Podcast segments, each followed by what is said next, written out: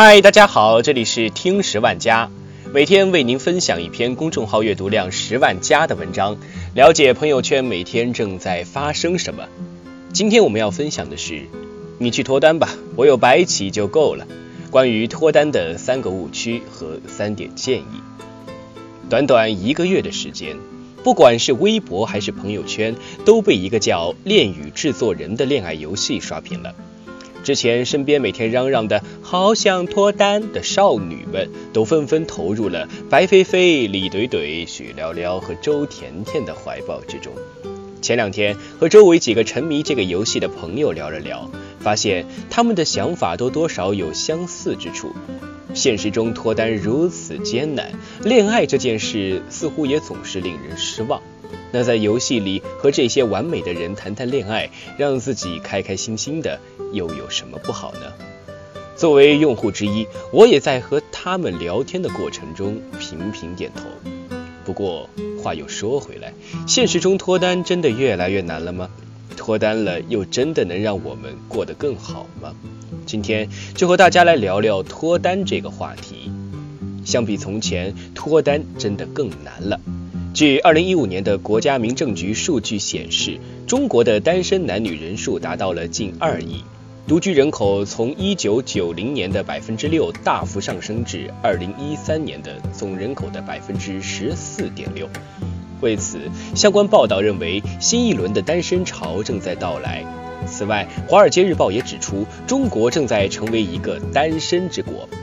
恋爱的机会成本随着年纪增长逐渐增高，到了社会眼中的适婚年龄，很少有人还能心无芥蒂地投入享受一段明知道没有结果的恋情，更不愿意为之受到束缚，错过其他有可能的人。感受到恋爱结果的不受掌控之后，年纪渐长的我们也会更加容易产生不如把这些时间精力投入在别的地方的想法。此外，优秀女性面临更大的挑战，社会更能接受男性选择各方面资源不如自己的女性，而女性如果做出了类似的选择，就会面临更多的质疑。这就意味着，随着男性自身的发展，社会认为供他选择的潜在人群会越来越大。对女性来说，社会的看法却是相反的，女性需要抵抗更大的评价压力，才可以自由的择偶。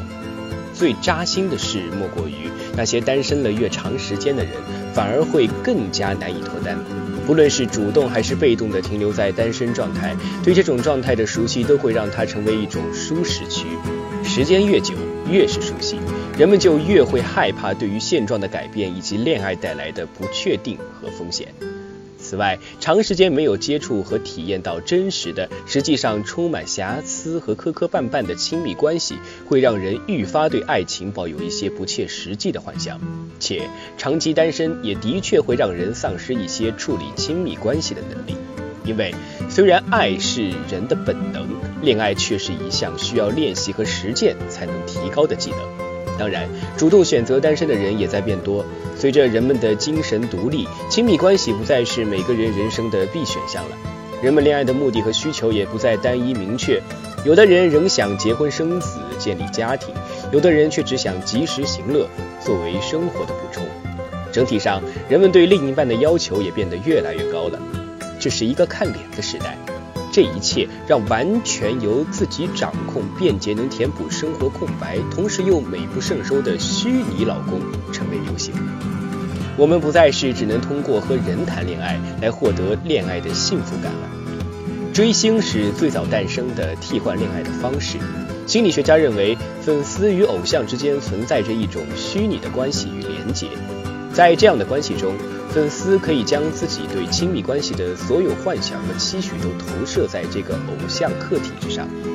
在追星的人将自己的爱和注意力几乎完全倾注在对方身上的时候，偶像在他们生活中的存在感及现实感也会得到强化。粉丝会因为自己持久的付出，愈发相信自己与偶像之间的连结是真实且深厚的。而与此相比，恋爱游戏给人带来的进入式体验又更为真实。在《恋与制作人》中，玩家作为女主人公和四个风格各异的美男子谱写爱情故事。在游戏中，他们会发微信对你嘘寒问暖，会在朋友圈回复你的评论，还会在元旦节打电话祝你新年快乐。你也可以通过加强和每一个人之间的互动来提高彼此的好感。虚拟伴侣满足了人们各种不切实际的期待和幻想，它完美的程度甚至能提升人们对自身的评价。与其在现实中不被完美的人拒绝和伤害，美好的自己为什么不选择被美好的虚拟男友宠爱呢？现实会让我讨厌自己，做梦会让我喜欢自己。的确，有人会说，追星玩游戏始终是脱离了现实的，他们怎么能跟真的恋爱相比呢？但事实上，虽然他们缺少了很多恋爱的实体体验，比如和伴侣的肢体接触，但同时也省去了真实恋爱中的很多麻烦，比如争吵，以及经营感情需要花费的精力和时间。正因如此，这些新的情感寄托削弱了不少现代忙碌的人去努力寻找伴侣、花心思建立和经营一段真实关系的动力。所以，脱单到底会不会让人更快乐呢？我和其他几个恋与制作人的小伙伴曾在一起讨论，在现实中脱单究竟会不会比与我家白起谈恋爱更快乐？后来我为此做了一些功课。研究显示，比起是否脱单本身，脱单的动机更影响着人们的快乐程度。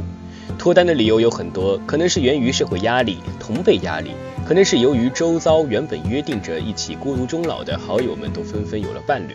当然，也有可能纯粹是出于对恋爱本身的憧憬和向往。但如果你有以下三种错误的认识，脱单或许并不会让你过得更快乐。错误一，认为脱单等于 problem solved。有些人是发自内心的相信自己想要告别单身，他们把单身当做一个急需解决的问题，而脱离单身就是问题的解答。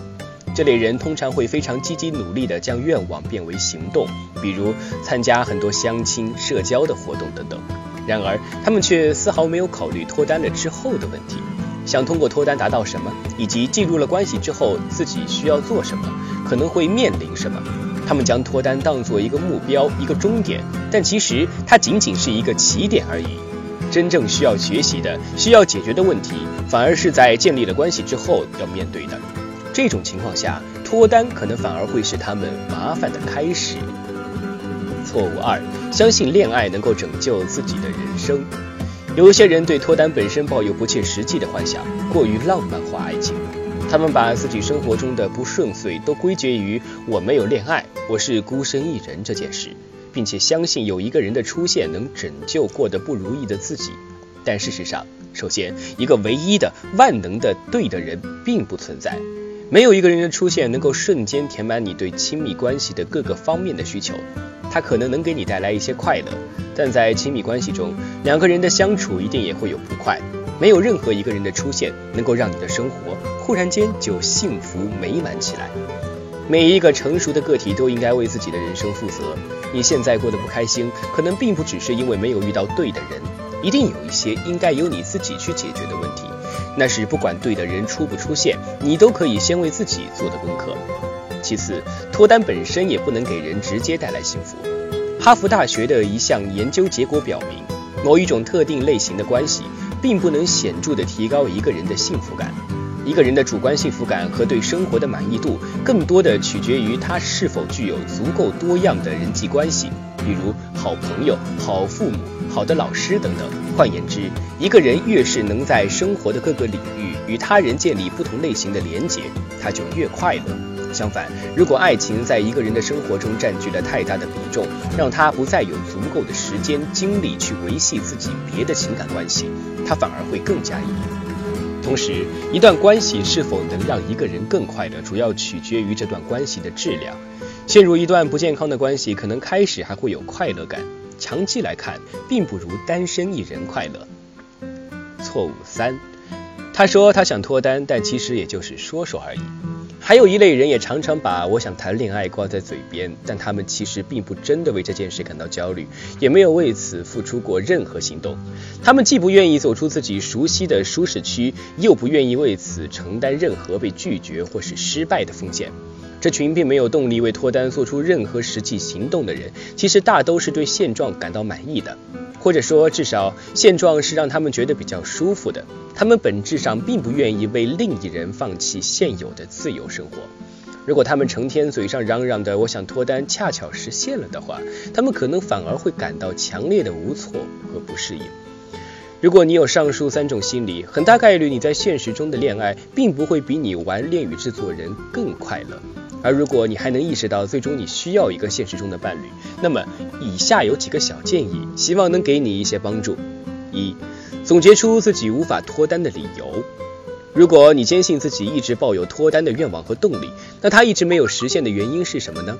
是你现在身处的环境根本没有机会接触到新的人。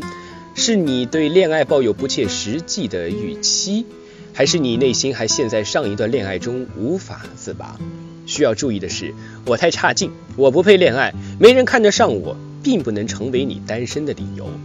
如果你能想到的理由都是诸如此类的，那么你的问题可能是你还不够爱自己，所以也还没有做好爱别人的准备。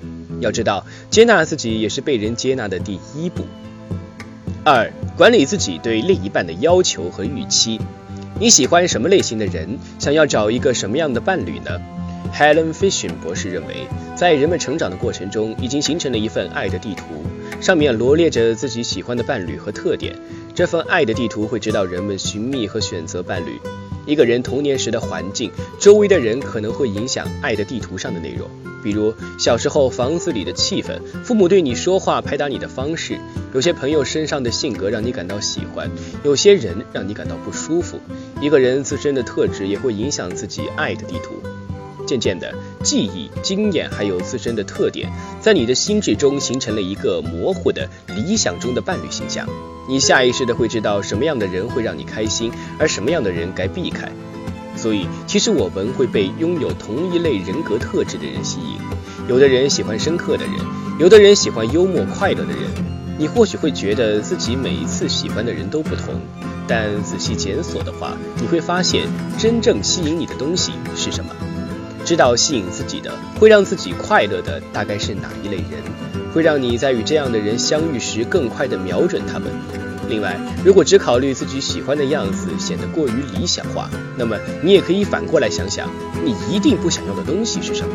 比如，你一定不想要对自己的父母不好的人，一定不会想要说前任坏话的人，等等。如果说设想自己想要的人能让你更快识别你，那么提前想清楚你在关系中的 deal breaker 是什么，就是在教你尽早的辨识出那些应该远离的人。三想清楚固然重要，行动更加关键。爱情不是等来的，与童话故事、偶像剧中完全不同的是，大多数的爱情既不是从天而降的，也不是靠消极的等待得来的。